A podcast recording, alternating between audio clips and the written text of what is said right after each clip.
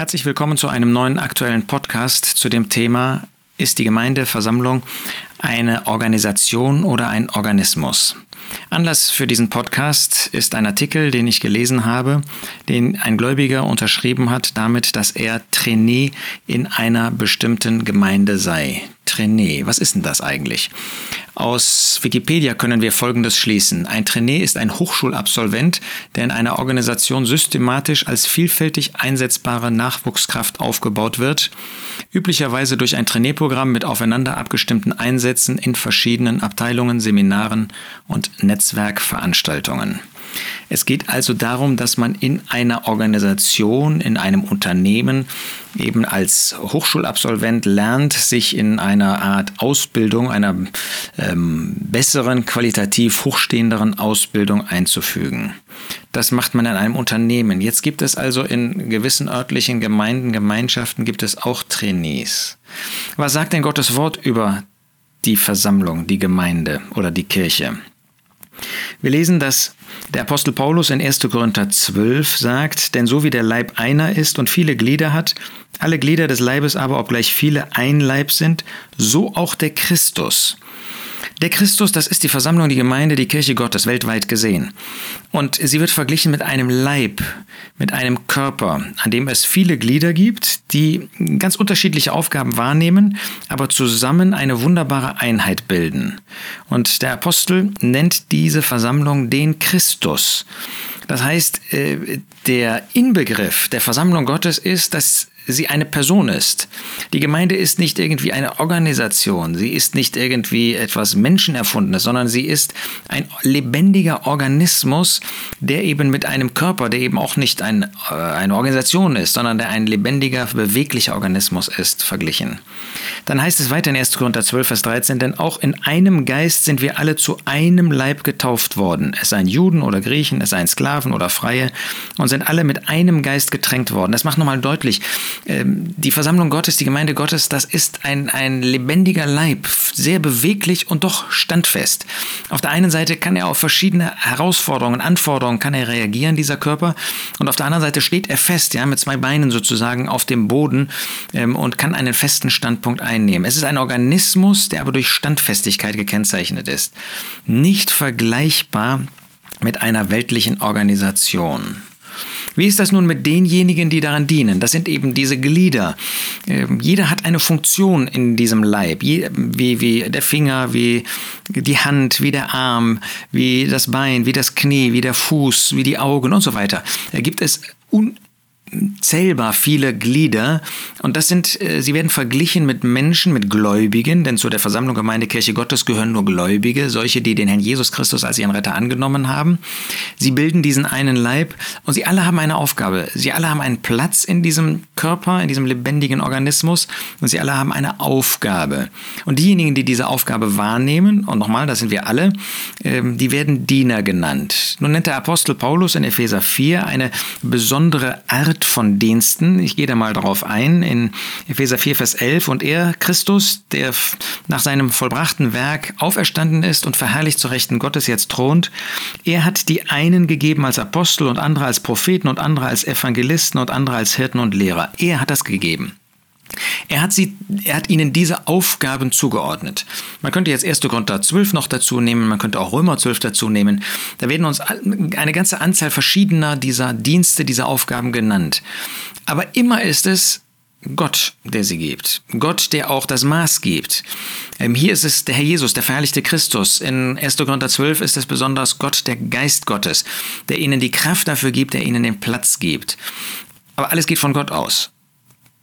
Nun, ein Trainee muss lernen in einem Unternehmen, ja, das wird angelernt.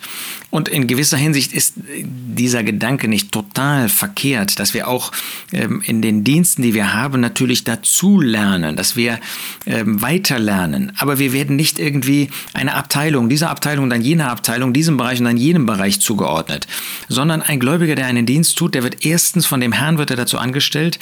Natürlich seine Umgebung erkennt auch, dass er diese Aufgabe, diese Gabe, diese Aufgabe hat inmitten des Leibes und sie unterstützt ihn, sie betet für ihn, sie gibt ihm die Möglichkeit, diesen Dienst zu tun. Aber da gibt es niemanden, der übergeordnet ist. Da gibt es niemanden, der jemanden anstellt. Da gibt es niemanden, der irgendwie gegenüber dem man verantwortlich ist, außer dem Herrn.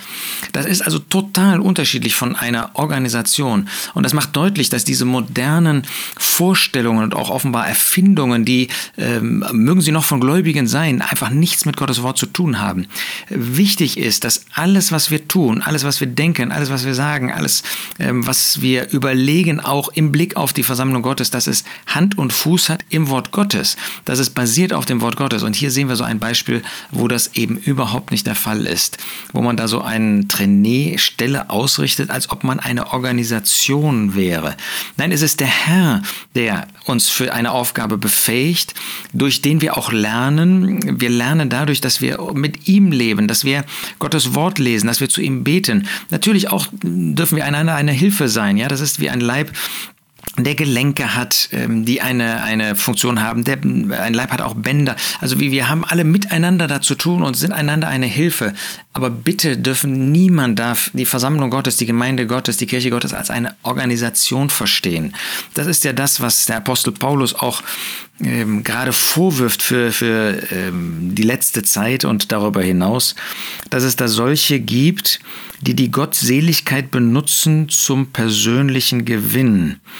Ja, da gibt es beständige Zänkereien von Menschen, die in der Gesinnung verdorben sind und die Wahrheit verloren haben, die meinen, die Gottseligkeit sei ein Mittel zum Gewinn. Als ob man eben in einem Unternehmen ist und dafür ähm, Gehalt kassiert. Und je mehr man tut, umso höher ist dann das Gehalt oder irgendwie. Äh, Gottes Wort kennt so etwas nicht. Äh, natürlich äh, sollen wir freigebig sein und sollen wir solche, die im äh, Werk des Herrn arbeiten, die im Reich Gottes arbeiten, denen sollen wir freigebig etwas geben. Aber irgendwie das als ein Lohn, als, eine, ähm, als ein Gehalt zu verstehen, ja, das das, das wäre eben in einem Unternehmen zu arbeiten. Die Gemeinde ist dann für mich ein Unternehmen. Das ist sie nicht. Sie ist ein Organismus.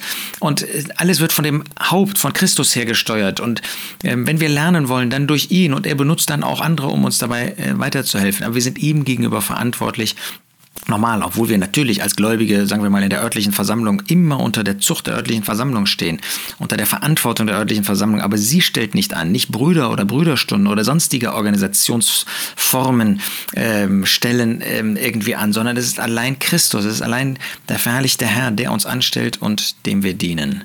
Lasst uns also bitte diesen Gedanken nie weiter verfolgen. Irgendwie, wir wären wie so ein Trainee, würden so ein Trainee-Programm machen, würden dann irgendwie äh, dann eine feste Stelle bekommen und dann äh, erweitert sich der Dienst, dann bekommen wir noch eine Abteilung dazu. Das ist weltlich. Das macht aus der Versammlung Gottes ein weltliches Unternehmen. Und die Versammlung Gottes gehört nicht zu der Welt. Sie hat nie zu der Welt gehört. Sie wird nie zu der Welt gehören. Sie gehört zu der neuen Schöpfung.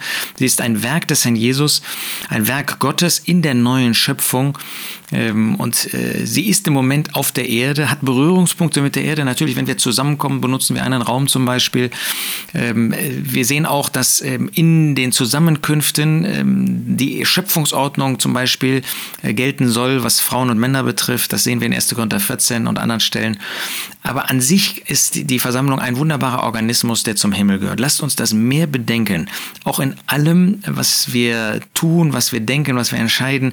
Die Versammlung gehört zu der neuen Schöpfung und haben solche Prinzipien, wie wir sie hier, wie ich sie ähm, gelesen habe, haben keinen Platz. Nein, wir wollen Christus dem Haupt uns unterordnen. Wir wollen für ihn leben. Wir wollen miteinander eine Hilfe sein, eine Stütze sein und wollen dankbar sagen, Christus unser Haupt, wir der Leib, wir gehören zusammen als Gläubige und wir wollen gemeinsam das Haupt Christus und den, der uns geschaffen hat in, in diesem wunderbaren Organismus, Gott ehren und verherrlichen durch unser gemeinschaftliches Leben.